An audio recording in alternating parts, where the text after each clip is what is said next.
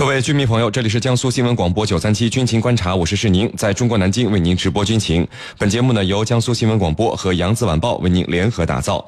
如果您想参与我们今天军情观察的话题讨论，可以通过添加江苏新闻广播的微信公众号，在下方的收听互动选项里点击微博 Live 来和我们进行互动。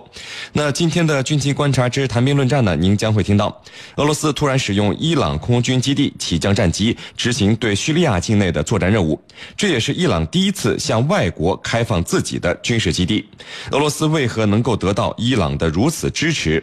中东局势还将发生什么样的变化呢？此外，我们还将和您关注四万俄罗斯军队开始在乌克兰边境集结，俄罗斯与乌克兰是否又走到了战争的边缘？这场潜在的军事冲突，俄罗斯究竟胜算几成呢？我们的军事评论员稍后将会为您详细解读。在孙主编说军事环节，将会为您继续讲述。粟裕三次斗胆直陈，改变战局。毛泽东赞他是淮海战役第一功臣的故事。好，首先进入到今天的军情观察之谈兵论战。俄罗斯突然使用伊朗空军基地起降战机执行对叙利亚境内的作战任务，这也是伊朗第一次向国外开放自己的军事基地。俄罗斯为何能够得到伊朗的如此支持呢？中东局势还将发生怎样的变化呢？军情观察与您共同关注。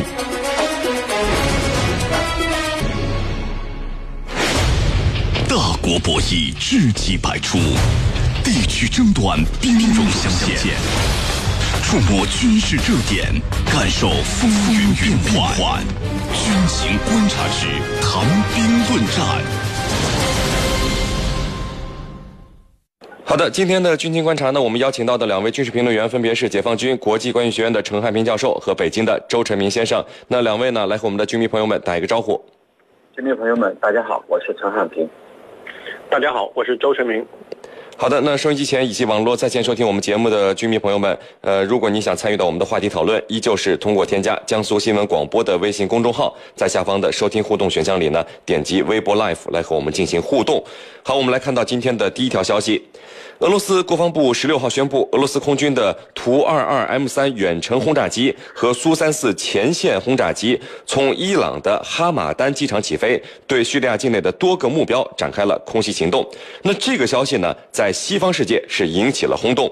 这是俄罗斯第一次启用伊朗的空军基地。打击伊斯兰国，而更重要的是，它不仅是俄罗斯首次使用伊朗的空军基地，也是伊朗第一次向外国开放自己的军事基地。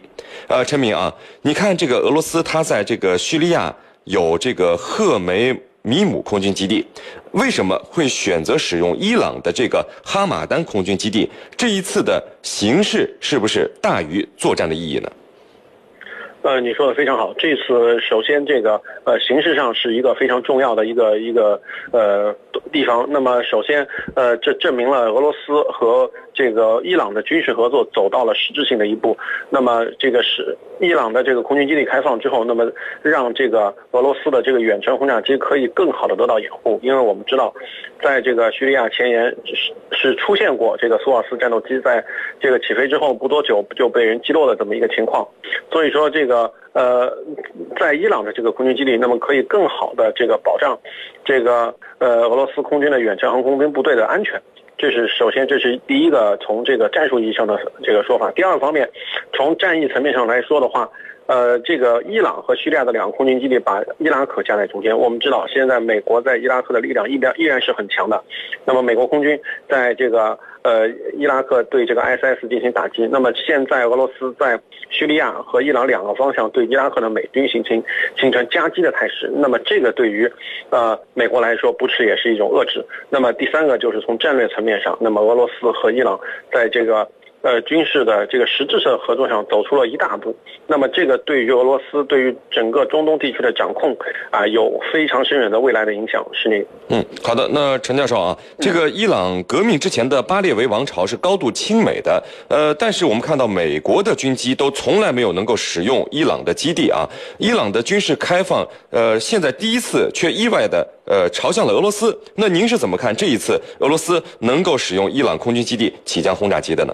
嗯，呃，伊朗呢作为一个保守的国家，向国外呢开放它的军事基地啊，这是非常罕见的。但是呢，他这一次对俄罗斯开放啊，他并不简单。我觉得这里头他有四个方面的考虑。第一个考虑呢，就是要确保巴沙尔政权能够稳得住。我们知道，这个把这个基地提供给俄罗斯空军之后，俄军的打击力度、打击效果大大提升。比如它的这个飞行距离、它的载这个载弹量都比以前大大提升了。这样的话，就能够很好的确保八十二政权的继续存在。那么第二呢，就是利用美国目前正忙于国内大选呢，与俄罗斯暗度陈仓，那么逐步摆脱它在国际上的这种孤立的境地。那么第三个呢，就是利用地缘因素，做大做强自己的影响力。呃，我们知道这个在也门，啊，胡塞武装就是背后是伊朗，那么胡塞武装跟沙特的这一种博弈呢，也在继续当中。那么这一次。啊，伊朗可以利用这样一个机会，利用地缘的因素呢，继续把自己呢这个影响力来放大。那么第四个可能啊，就是目前伊朗军方有一种考量，就是说你俄罗斯在最终这个打压成功之后，作为一种交换，你是不是留下军事技术，比如说这款战机啊，留下来给我们伊朗使用？那么目前伊朗军方。他在打着这样的一个算盘和主意，所以呢，这里头并不简单，说明呢，伊朗跟俄罗斯互有所求，互有所求，而且呢，是这一次是非常非常低调的，避免刺激美国，所以更加就让人觉得它里头肯定有一些名堂在里头。啊，主持人，嗯，好的，那陈明啊，坦白的说，最近这个中东局势是让人眼花缭乱的，变化非常的快，而且都是一个非常规的。去年十一月，我们还看到这个土耳其击落俄罗斯战机，俄土关系极度紧张。然而，这个月九号，土耳其总统埃尔多安就走上了莫斯科的这个红地毯。俄土前嫌尽弃啊！那土耳其、伊朗，你看都是中东地区的强国。现在这两个国家几乎同时和俄罗斯拥抱在了一起，而且这几乎可以说超越了中东地缘政治的一个想象力啊！俄罗斯、土耳其、伊朗三国有没有可能最后搞到一起去？如果再加上本来就亲俄的这个叙利亚，未来的中东局势会变成一个什么样的呢？嗯，我觉得这个俄土伊三国的这个军事同盟在中东地区很难成型，因为我们知道这个俄罗斯和呃这个这这个土耳其之间存在着几百年之间的战争的这个渊源。另外一方面，在之前这个对 ISIS 的打击中，双方也是互有龌龊。那么土耳其之间的之所以低下头要跟俄罗斯去搞好关系，更多的是因为他现在国内的情况比较复杂。那么现在土耳其政府这个埃尔多安基本认定了是在美国的居轮。啊，主动的挑起了这个土耳其内部的这个军事政变。那么实际上，呃，土耳其现在有诉求，说是要寻找一个更强力的对手来来这个制衡美国。所以说，啊，这是这是埃尔多安主动向俄罗斯示好的一个方面。那么俄罗斯现在，呃，在叙利亚有有这个战事，那么在乌克兰现在也是一触即发。那么俄罗斯国内经济也是相对比相对比较差。那么在这样一个大的环境下。那么俄罗斯也需要跟土耳其缓和这个对抗的这个局势，来有助于自己解决自己的这个周边的一些问题。所以说，这个在双方是一拍即合。那么，在这个和这个俄罗斯和伊朗的情况不一样。实际上，俄罗斯和伊朗从九十年代开始关系一直不错。那么，俄罗斯一直是要企图要向这个伊朗进行大规模的军售。那么，双方呢也在这个天然气的这个交易上有一定的默契。所以说，这个俄国和伊朗的关系是更更直接、更长久的。那么，俄俄罗斯和土耳其的这种战略上的一个合作，更多的是一个短期的。那么，是一个双方各有诉求的。因为我们知道，毕竟土耳其目前还是北约国家。那么北约实际上更多是为了遏遏制前苏联、遏制俄罗斯的而存在的这么一个体制，所以说，呃，在这个土耳其对自己的一些定位没有发生太大的变化之前，俄土之间不会有真正的这个这个友谊或者说是传统上的这个呃战战略关系的调整。那么更多的还是一个这个短期的这么一个行为。是您好的，那我们来看到网友的提问，有网友说啊，这美国是不是气炸了？他在中东折腾各个国家搞颜色革命，搞别国的内战，结果把这些对手也好，过去的盟友也好。都推到了俄罗斯的怀里，这美国的算盘怎么还会打错呢？陈教授，您怎么看这个问题？好的，呃，网友们看这个问题啊，我觉得这个看得很透彻。那么，美国呢，当初以人权高于主权这样一个幌子来推翻这些国家的政府。你比如阿富汗政府、伊拉克政府，还有利比亚政府。那么目前看来呢，美国它是有自己的一己私利的。